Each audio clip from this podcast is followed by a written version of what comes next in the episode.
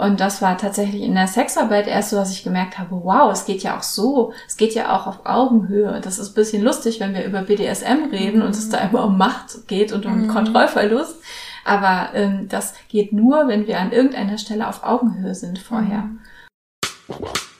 Warum machst du Escort? Es sind immer Abenteuer. Und irgendwie hat mich das total gereizt, es einfach mal auszuprobieren und in so eine ganz andere Welt einzutauchen. Für mich ist das ein starker Ausdruck sexueller Freiheit, was ich da mache. Ohne sie hätte ich das alles nie so akzeptiert, weil sie so positiv damit umgegangen ist, so wie ihr Körper ist. Ja, ich hatte dann einfach noch diese zweistündige Autofahrt vor mir, wo ich so feucht war. Oh Gott, und ich war begeistert. Ich war begeistert und habe zugehört und habe zwei Wochen später gekündigt und mich beworben bei einer Agentur. Ich glaube, da hast du schon etwas gefunden, was einen Escort von einem sehr guten Escort unterscheidet. Hallo, ihr hedonistischen und abenteuerlustigen Menschen. Herzlich willkommen beim Geliebte auf Zeit Podcast. Ich bin Lenia und bevor ihr gleich meine wundervolle Partnerin in Crime, Luisa, und mich im Interview Teil 2 mit Ruby Rebelde hört, möchte ich nochmal darauf hinweisen, dass wir uns riesig freuen, wenn ihr uns positive Bewertungen bei iTunes und Spotify hinterlasst. Und außerdem schreibt uns doch gern all eure Fragen, die ihr zum Thema Sexarbeit oder Escort oder zu uns persönlich habt, per E-Mail. Die äh, E-Mail-Adresse findet ihr unten in den Show Notes, denn wir wollen demnächst irgendwann mal so eine Folge machen, wo wir einfach so ein bisschen die meistgefragten Fragen über Sexarbeit und uns beantworten für das kleine Frauen-Wochenend-Retreat Mitte April, was ich gerade plane, gibt's auch noch ein paar, also es müsste noch ein paar Plätze geben jetzt. Ähm, das heißt, wenn du eine Frau bist und Lust hast, mal so ein bisschen tiefer in deine Sexualität einzusteigen und dich mit anderen Frauen zu vernetzen, dann kannst du dich dafür sehr gerne noch anmelden. Infos dazu findest du auf meiner Website lenia-escort-berlin.de. Und natürlich kannst du auch mal auf Luisas Website gehen oder auch auf Luisas Künstlerinnen-Website luisa-frühling.de, wenn du ja auch mal so aus Luisas Leben ein bisschen was von außerhalb mitbekommen möchtest. Und jetzt viel Spaß beim Teil 2 unseres Gesprächs mit Ruby, der berührbaren Domina aus Berlin. Ich habe auch gesehen, dass du auch ähm, so Coaching für SexarbeiterInnen machst. Mhm. Und ähm, ich dachte, vielleicht können wir mal darüber reden, was sind so die größten Anfänger-Einsteigerfehler bei Menschen?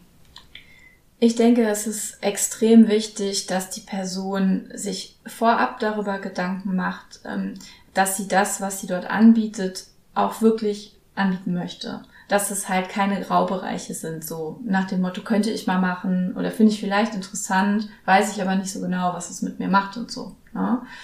Und äh, dann ist es auch so, dass man einschätzen können muss, ähm, es sieht immer viel aus, was wir als Honorar aufrufen, aber es kommen ja auch noch Kosten dazu oder ähm, Dinge, die wir bezahlen müssen auf dem Weg dahin und die Steuer will auch noch bezahlt sein und so.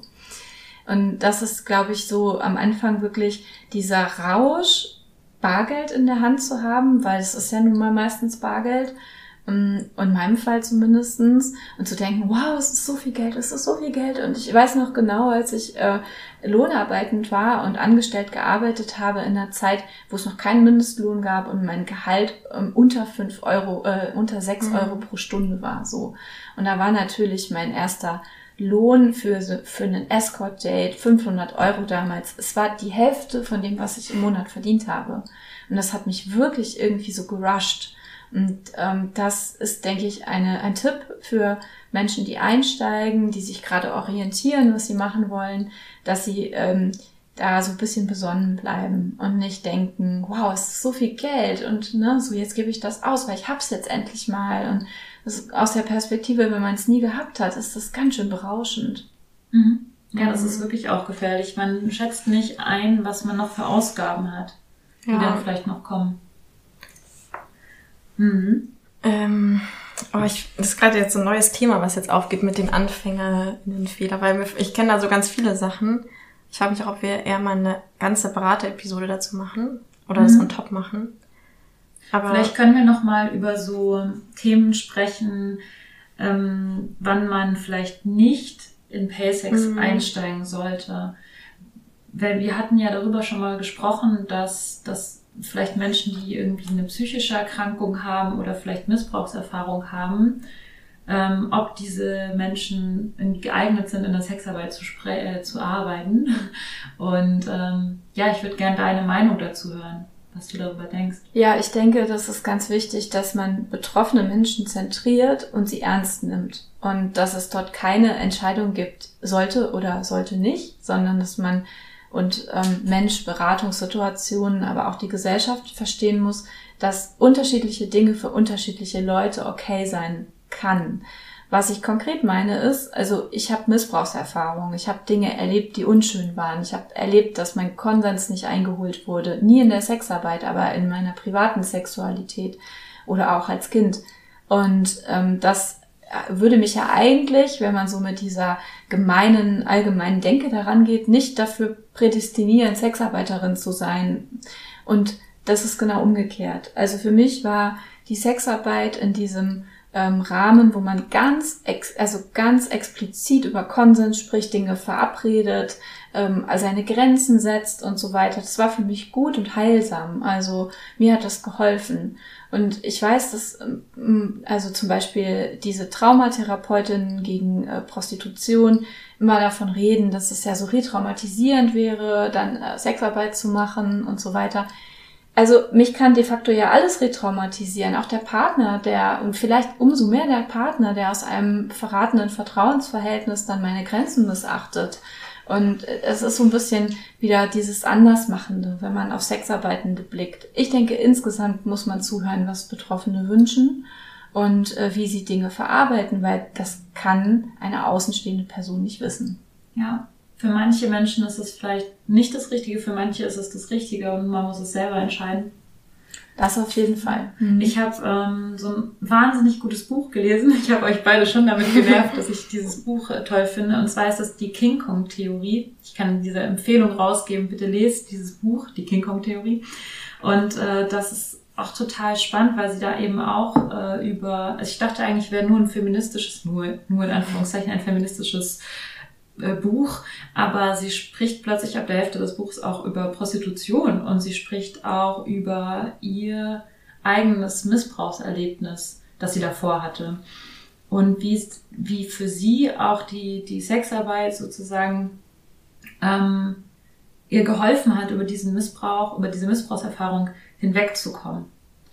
Ähm, und das ist ein interessanter Aspekt, der mir bisher noch nie untergekommen ist, auch in Medien und so weiter, wo es immer nur heißt, ja, Retraumatisierung und also so und so viel Prozent der Prostituierten haben Missbrauchserfahrung mhm. und so weiter. Also die quasi sagen, ja, wenn du missbraucht wirst, dann wirst du auf jeden Fall auch auf den Strich landen und so. Also ja.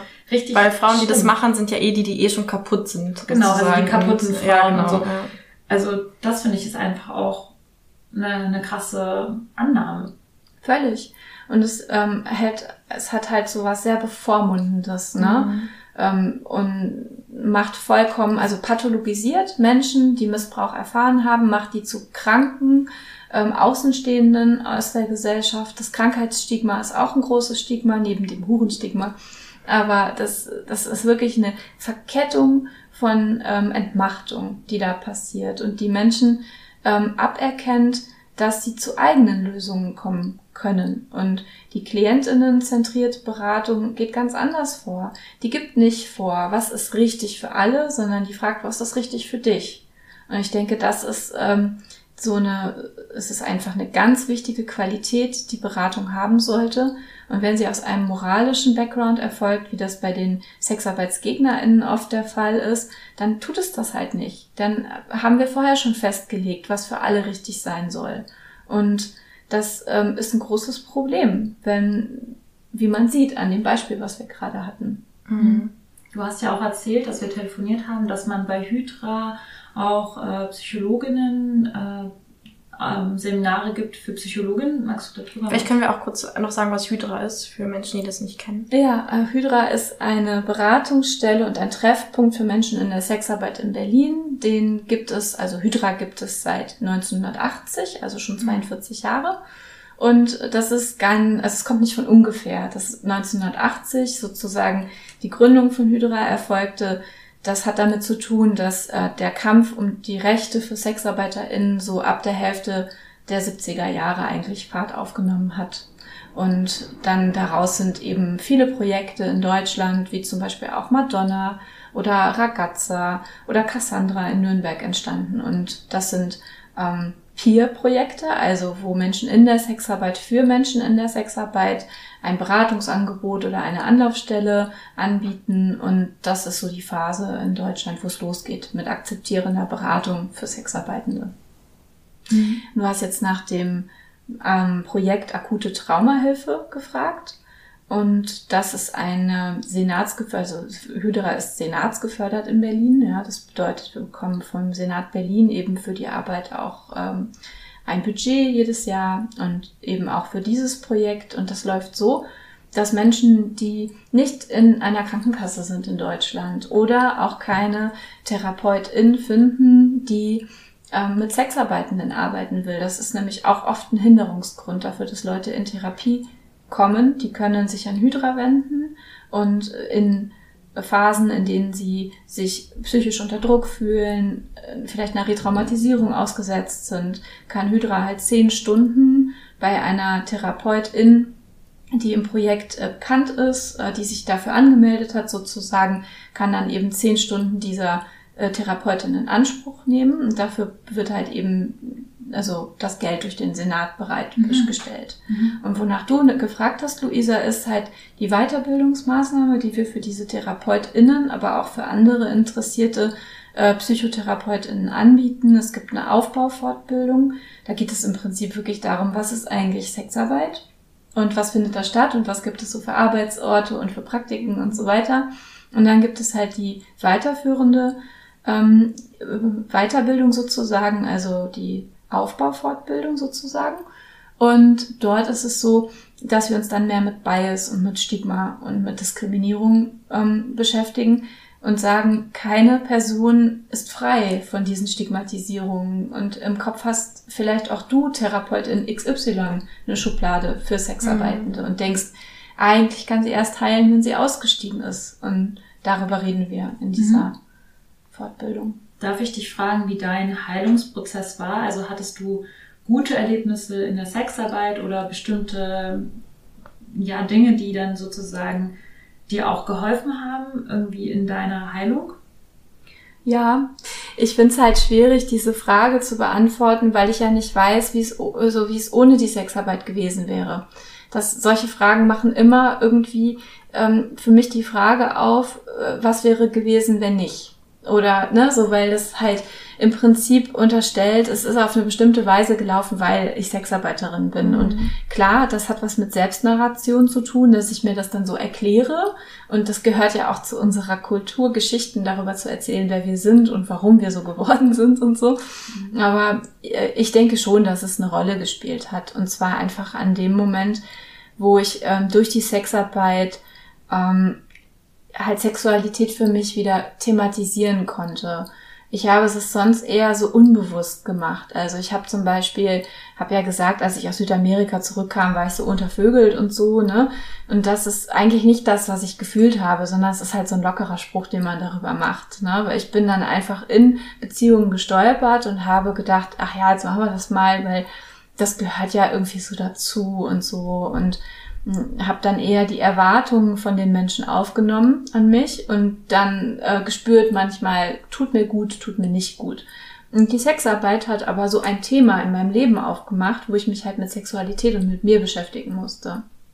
Und das hat mir halt gezeigt, dass ich an manchen Stellen vorher, ähm, nämlich bei den Missbrauchserfahrungen, äh, halt nicht Nein sagen konnte. Und das hat einen Unterschied gemacht für mich. Also insofern hat die Verhandlung von Konsens, das klingt immer so hochtrabend, aber damit meine ich wirklich das Sprechen über, was gefällt mir, was nicht, was, ne? Und auch der Austausch mit den KollegInnen, ähm, das hat mir wirklich auch geholfen zu sehen, dass es individuell ist und dass ich auch selber sehen muss, wie es mir damit geht. Und ein Aspekt von Missbrauch ist, dass du das gar nicht mehr für dich thematisierst, wie es dir damit geht, weil du bist so daran gewöhnt, dass es dich vielleicht überfordert oder dass es dich, dich schlecht fühlen lässt, das äh, trägernde Thema zum Beispiel, da war ich, habe ich keine Rolle mehr gespielt. Und ich war dann sehr depressiv auch, ne, weil ich gemerkt habe, ja, es ist so ein Kontrollverlust, den ich erlebt habe. Egal was passiert, ähm, es fühlt sich nicht gut an. Bis ich irgendwann gemerkt habe, ich habe eine Rolle darin.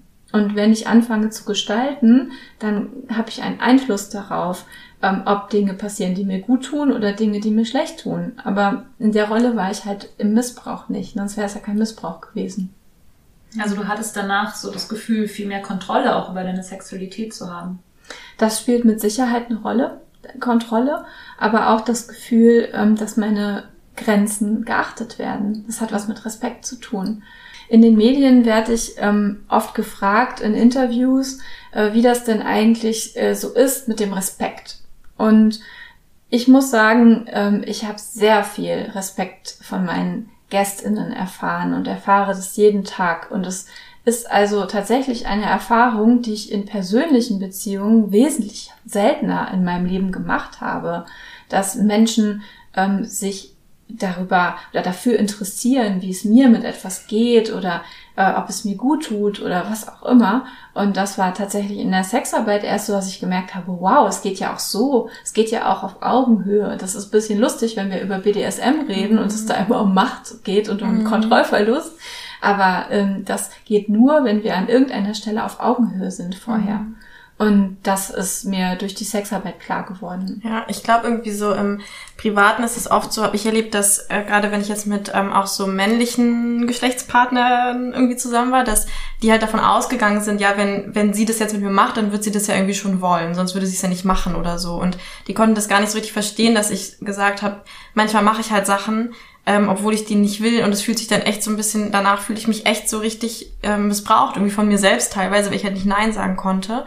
Ähm, und ich glaube halt im, in diesem Sexarbeitskontext ist, ist bei meinen Kunden immer so, dass die halt nicht mit dieser Erwartung schon rangehen, ja, die macht das ja nur, weil sie das will, sondern sie müssen sich selbst immer beweisen, immer wieder, okay, sie, sie will das wirklich auch. Und dann fragen die auch immer, oh, willst du das wirklich auch? Und ich will ganz sicher gehen, dass wir nichts machen, was du nicht willst, weil der Kontext halt nicht schon so ähm, vorgibt, ja, sie will das bestimmt sowieso auch oder so. Weiß ja, und dass es auch mhm. umgekehrt dabei ist, ne? Also, ja, dass diese genau. Person internalisiert hat, es könnte sein, dass sie es nicht freiwillig ja. macht, weil das ist, was über Sexarbeitende erzählt ja. wird. Und das ist so krass, weil ähm, dadurch wird es also ähm, ja fast schon unangenehm manchmal zu sagen, ja. hey, I'm okay, ne, ja. ist alles in Ordnung, so. Ja. Verlass dich auf mein Nein, so mach einfach ja. und verlass dich darauf, dass ich Nein sage. Ich habe das oft, äh, wenn ich Sex habe mit Leuten, äh, dass sie dann aufhören an der besten Stelle und dann dann denke ich mir so, hey, wir haben doch darüber gesprochen, dass ich Nein sage und ich habe nicht Nein gesagt, also warum hast du nicht, warum hast du nicht mhm. weitergemacht?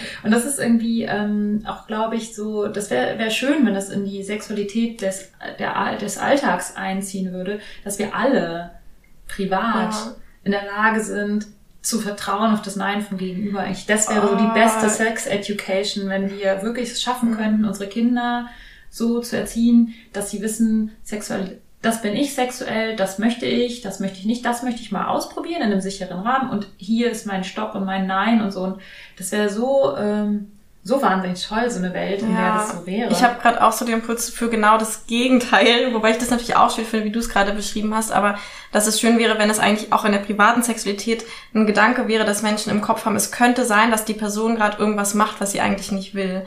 Weil ich, also vielleicht hast du das Problem halt nicht, weil du wirklich gut Nein sagen kannst und dich nervt es halt, wenn Leute sagen, oh, willst du das jetzt wirklich? Aber ich hatte halt ähm, vor der, meiner Zeit als Sexarbeiterin, habe ich halt wirklich sehr, sehr oft Sachen gemacht, die ich nicht wollte. Ähm, und die, mich hat halt dann keiner, und ich konnte halt nicht Nein sagen so. Und mich hat halt keiner gefragt, hey, willst du das eigentlich? Und deswegen ja. finde ich es eigentlich auch echt gut, wenn man halt in der privaten Sexualität das präsent hat. Es kann sein, dass die Person das gerade eigentlich nicht will, aber nicht Nein sagen kann. Und ja, das also, ist vielleicht das erste Gespräch, was man führt. Bist du eher eine Nein-Sag-Person ja, genau. oder bist du eine Ja-Sag-Person? Wollen wir mal jetzt ja. mal drüber sprechen, ob wir ja. sexuell auf der Ebene sind von Ja oder auf der sexuell auf der Ebene von Nein? Voll. So bei mir wäre das nämlich das Nein und bei dir wäre das dann halt das Ja. ja. Und bei mittlerweile mir, nicht mehr. Bei aber. mir wäre es keins von beiden, sondern mhm. es wäre halt die Frage, wie bewusst ist mir, wie es gerade ist. Ja, genau. Und äh, in welcher Situation ist es vielleicht eher ein Ja und manchmal eher ein Nein, ne? Mhm. Weil ich glaube, ähm, was mir gerade so aufgefallen ist, ist, dass es ein totaler Unterschied ist, ähm, wie ich in meiner privaten Sexualität oder Nicht-Sexualität in Partnerinnenschaften mhm. mit diesem Thema umgegangen bin. Weil da war ich immer in der ähm, bedienenden Rolle. Ich habe quasi die Erwartungen von Menschen mhm. erfüllt, weil ich dachte, das muss so. Ich liebe ja. den ja oder ja. die ja. Und das gehört ja zu, zu Partnerinnenschaft dazu. Ja. Und da habe ich halt nicht gemerkt, dass ich ganz oft über meine Grenzen gegangen bin. Also nicht, weil die Person mir übel wollte. Das mhm. sind auch definitiv nicht die Situationen von Missbrauch, die, über die ich vorher gesprochen habe, sondern es war eigentlich ich, die sich nicht gespürt hat und nicht äh, gedacht hat, dass es vielleicht einen, eine Möglichkeit gibt, sich mal dazu zu verhalten, ob ich es eigentlich will, also ob ich gerade Lust auf Sex habe oder ob ich eigentlich lieber mit mir selber Sex haben möchte. So, mhm. also und deswegen würde ich mir wünschen, dass das, was in der Sexarbeit für mich zum jeden Tag Geschäft, mhm. also zum Alltag gehört, ne? Nämlich mir darüber Rechenschaft abzulegen, wo bin ich gerade mit mir selber, wo ist der andere gerade, wie können wir hier gemeinsam einen Weg finden und den gestalten zusammen, dass das halt auch sich in der privaten Partnerinnenschaft, in der privaten Sexualität genauso etabliert, mhm. dass man mhm. damit bewusster umgeht, dass es nicht einfach nur geschieht. Ja. Du hast ja auch mal erwähnt, dass du dich so ein bisschen äh, sogar als asexuell bezeichnen würdest manchmal. Mhm. Und Lenia hat mir das ja auch schon erzählt, dass sie sich auch eigentlich als asexuell eingestuft hätte zu bestimmten Zeiten oder vielleicht generell. Wollen wir mal darüber reden, wie ihr das ähm, empfindet, Asexualität und ähm, warum man trotzdem Sexarbeit machen kann, obwohl man vielleicht asexuell ist? Mhm. Magst du anfangen, Lenia? Ähm, ja, ich kann, ich kann kurz was dazu sagen und ich bin mir aber auch total unsicher. Also ich hatte halt ähm, so eine Phase, da war ich in einer vierjährigen Beziehung und ähm, die war eigentlich, also es war auch keine monogame Beziehung, aber ich habe sie dann eigentlich monogam gelebt, ähm, weil ich mich halt auch irgendwie als asexuell bezeichnet habe. Und ich hatte halt genau das, was du auch gerade gesagt hast, dass, also du Ruby, ich gucke dich gerade an, deswegen wissen die draußen ja nicht, ähm, genau, äh, was du gerade gesagt hast, ähm, dass ich halt dachte, ja, ich liebe die Person ja und ich muss die ja irgendwie sexuell befriedigen oder das gehört halt dazu zu so einer Partnerschaft und ähm, deswegen war eigentlich Sex für mich diese also abgesehen vom ersten Jahr der Beziehung war für mich eigentlich nur ähm, Druck und Stress. Also es war für mich einfach nichts Schönes so. Und deswegen habe ich dann auch nicht irgendwie mit anderen Menschen Sex gehabt, weil es war dann so eher so, nee, ich will einfach damit nichts nichts mehr zu tun haben irgendwie und hatte auch gar keinen, also ich habe auch ähm, nicht masturbiert in der Zeit. Ich bin auch generell nicht jemand, die also ich muss mich immer aktiv entscheiden, auch heutzutage noch so, okay, ich masturbiere jetzt, das ist nie so ein Impuls, der von mir kommt. Ähm, ich könnte gut und gerne jahrelang komplett ohne einen Orgasmus auch so ähm, auskommen.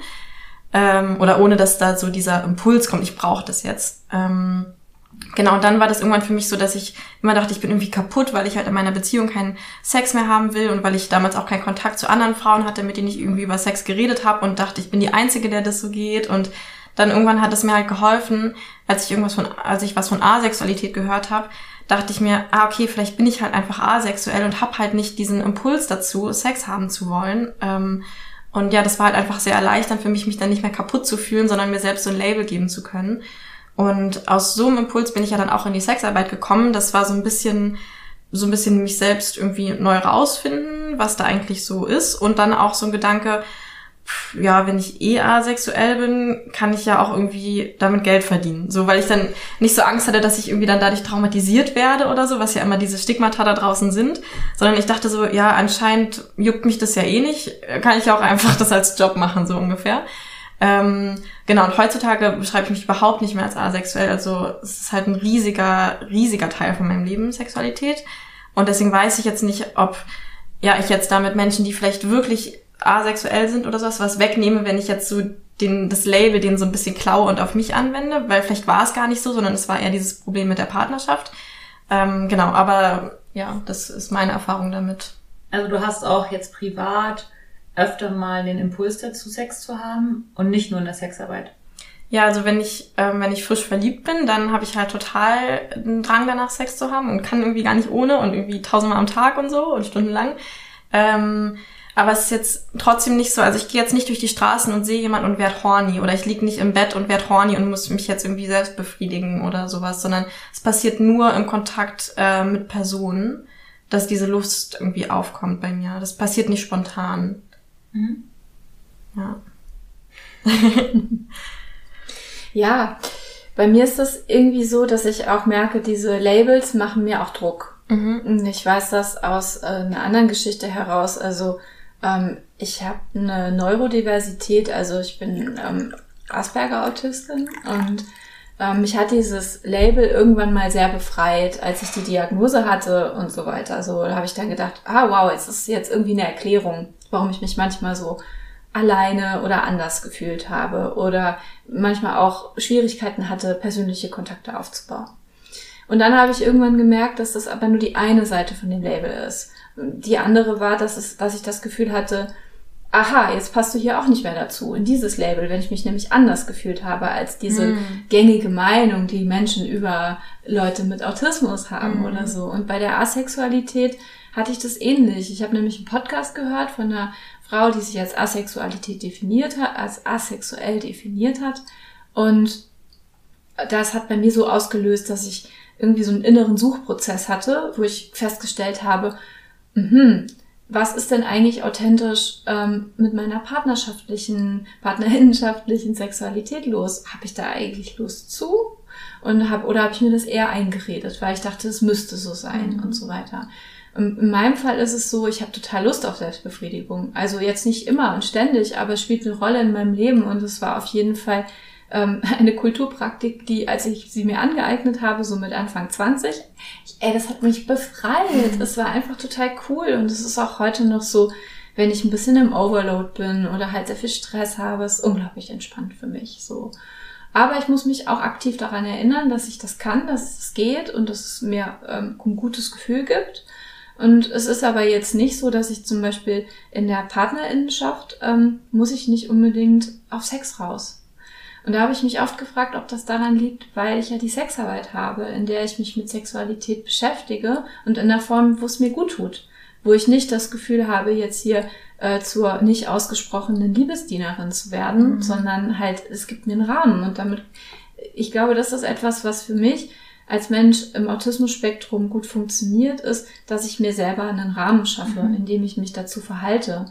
Das hat mir gut getan. Und deswegen denke ich, Label da, wo es mir hilft und mhm. Off-Label da, wo es mir besser tut. Mhm.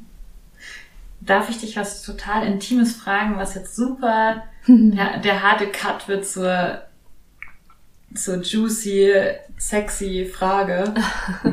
Und zwar, also du kannst auch Nein sagen, hast du so Fantasien, während du, wenn du, während du masturbierst? Ja. Mhm. Darf ich fragen, was das für welche sind, weil wir öfter mal darüber sprechen, deswegen, also du musst es nicht erzählen. Also ja, kannst du ruhig fragen. Ähm, es ist so, dass ich äh, sowohl aktiv als auch, als auch passiv Spanking total interessant mhm. finde und da einfach ähm, auch drüber nachdenke, wenn ich masturbiere. Das finde ich ganz toll. Und dann ähm, ist es so, dass dieses Gefühl, gekitzelt zu werden, das kann ich sehr gut heraufbeschwören als so eine Körper, so ein Körpergefühl. Ne? Und das äh, bringt mich auch gut äh, in Schwung, wenn ich masturbieren möchte. Also kitzeln so an den Füßen und so stelle ich mir jetzt vor, oder was? Am Rücken. Aber ich will gar Aha. nicht so viel verraten, weil das ist ja äh, part of the fun, ähm, mhm. dass die Gäste rausfinden müssen. Ja. Wenn ich dich jetzt einfach so kitzeln würde, jetzt hier in diesem Moment, fändest du es dann super nervig oder nervig ja. und übergriffig Nein, oder fändest du es toll. geil? super. also ich kann ja wirklich überall damit anfangen. Ne? Das ist, glaube ich, wirklich so eine Primärlust, die ich halt habe. Ne? Mhm. Ich finde es ganz mhm. toll. Mhm. Und, wenn, und, und beim Spanking, das hatte ich nämlich letztens auch schon so einen Moment, da hatte jemand zu mir gesagt, er hätte mich jetzt auch richtig gern gespankt also es war gar nicht so eine richtig sexuelle Situation, sondern er hätte mich halt gerne mal ein bisschen verhauen und so.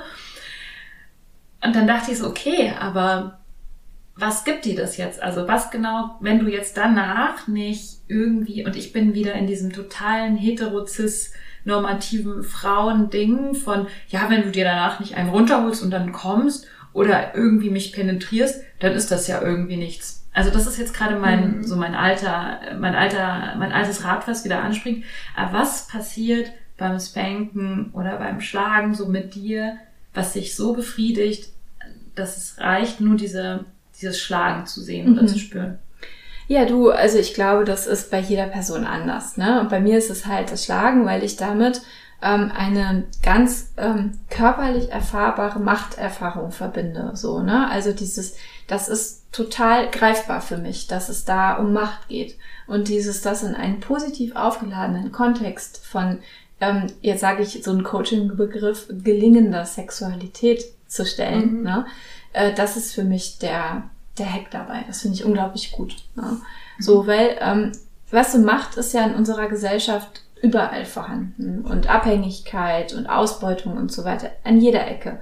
Aber es ist ja nicht geil. Also, mhm. ähm, sondern es geht genau darum, äh, dass, äh, das haben wir am Anfang schon gesagt, dass in der Sexualität Dinge erlaubt sind, die woanders halt nicht okay sind, ja.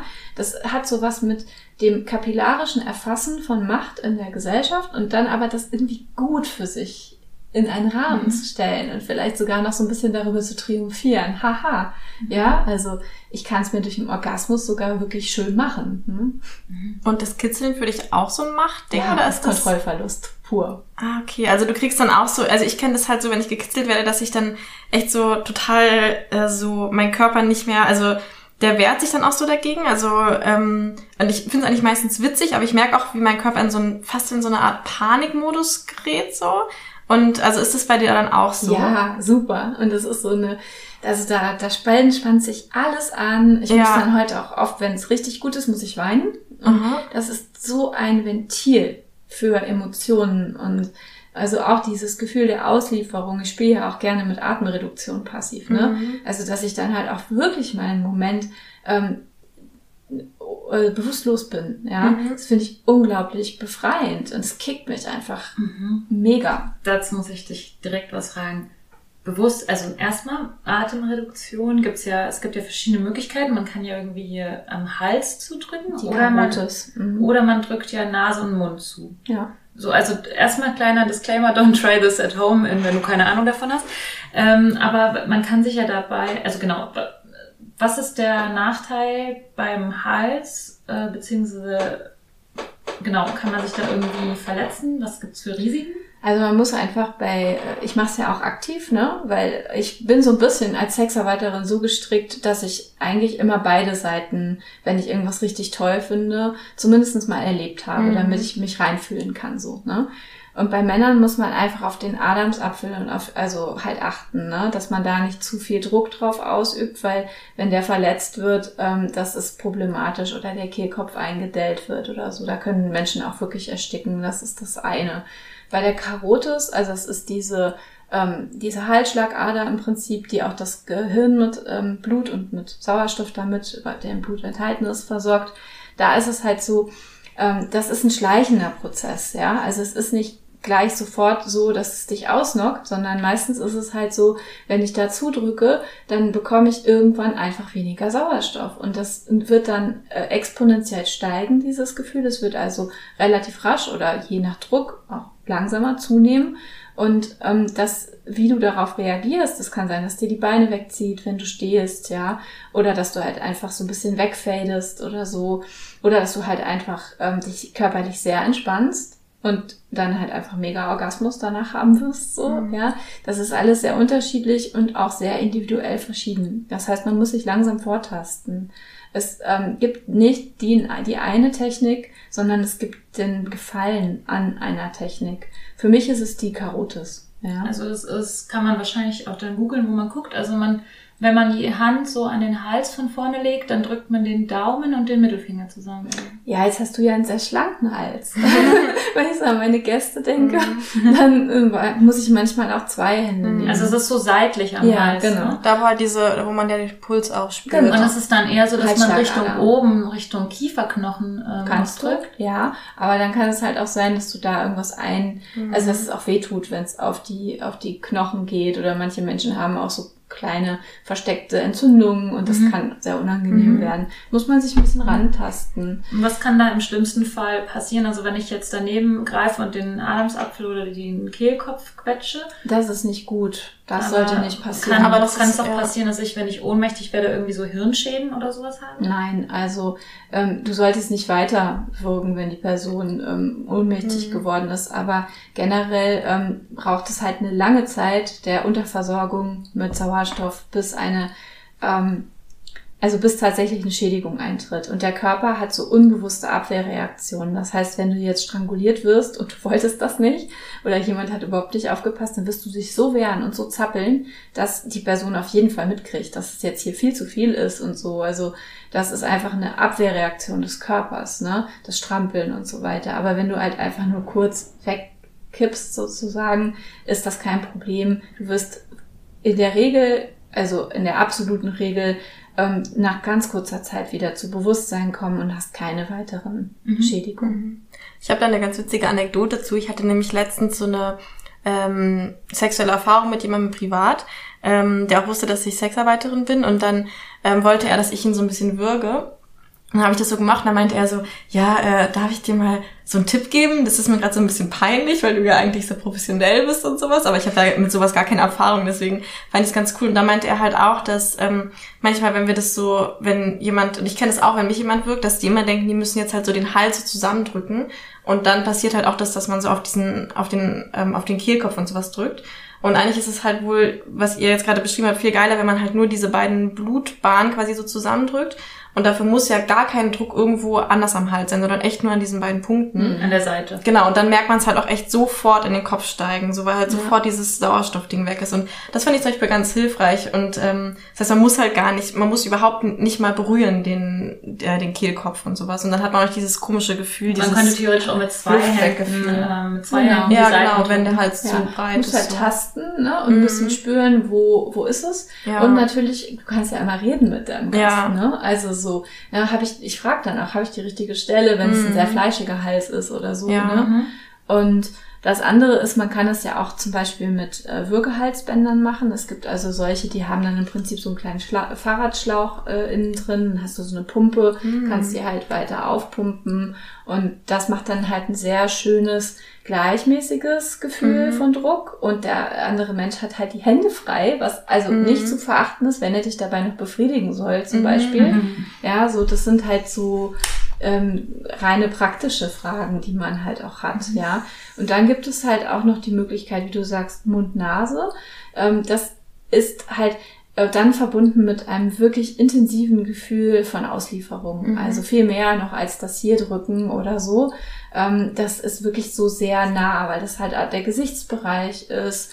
Und das geht dann schon eher so auch in diese Rape-Geschichte für mich persönlich. Ähm, und ich mag das auch. Und dann gibt es noch im BDSM die Variante, das über eine Maske zu machen. Also zum Beispiel über eine Gasmaske oder mhm. halt über eine Maske, wo du ähm, zum Beispiel den Mund sowieso abdeckst. Dann musst du dich nur noch um die Nasenlöcher kümmern. Hat dann wieder den Vorteil, dass du eine Hand frei hast mhm. und so. Ne? Ja. Kann da irgendwas Schlimmeres passieren? Also außer, dass man ohnmächtig wird und wenn man dann direkt aufhört, ist alles safe soweit? Also man muss sich da schon Gedanken über das Setting machen, ne? Weil ähm, wenn du jetzt jemanden an den Füßen zum Beispiel irgendwo anbindest, an so ein Andreaskreuz oder was auch immer so, ne? BDSM-Studios haben ja sowas mhm. manchmal. Ähm, dann machst du das im Stehen und der ist an den Füßen festgebunden und der der wird ohnmächtig, dann kann er sich die Beine brechen, ne? also die mhm. Fußgelenke brechen oder so. Weil, Ach so. Ne? Weil ich meine, wenn er jetzt oben nicht befestigt wäre, mhm. wenn er nur an den Beinen befestigt ist, hätte ich vielleicht vorher sagen sollen. Ja. Stell dir also vor, ich habe eine Person fixiert an den Füßen und aber an den Händen nicht. Mhm. Ja, weil ich sage, fass mal deinen Schwanz an, mhm. ja, mhm. und deswegen muss er vielleicht die Hände frei haben. Mhm. Ähm, und das Problem ist, dass ich nicht bedacht habe, wenn ich ihn jetzt wirklich ähm, so weit würge oder die Karotis stimuliere, bis er dann ohnmächtig wird, dann kann er sich halt die Füße brechen, ja, mhm. weil er vielleicht von über oder hinten über sagt, aber die Füße ah, noch ja, die ja, Füße sind fest. Oh ne? ja, das heißt also, man mhm. sollte sich über Setting Gedanken machen, genauso bei Waterboarding, ne? Also wir waren ja vorhin schon bei Foltertechniken und so und auch da muss man sich halt darüber im Klaren sein, dass die Lunge höher zu liegen hat als ähm, die, die Nase und der Mund. Ne? Also damit halt das Wasser, was ich aufbringe aufs Gesicht, nicht in die Lunge läuft mhm, und mhm. dort zum Beispiel äh, zu Ertrinkungserscheinungen führen könnte. Mhm.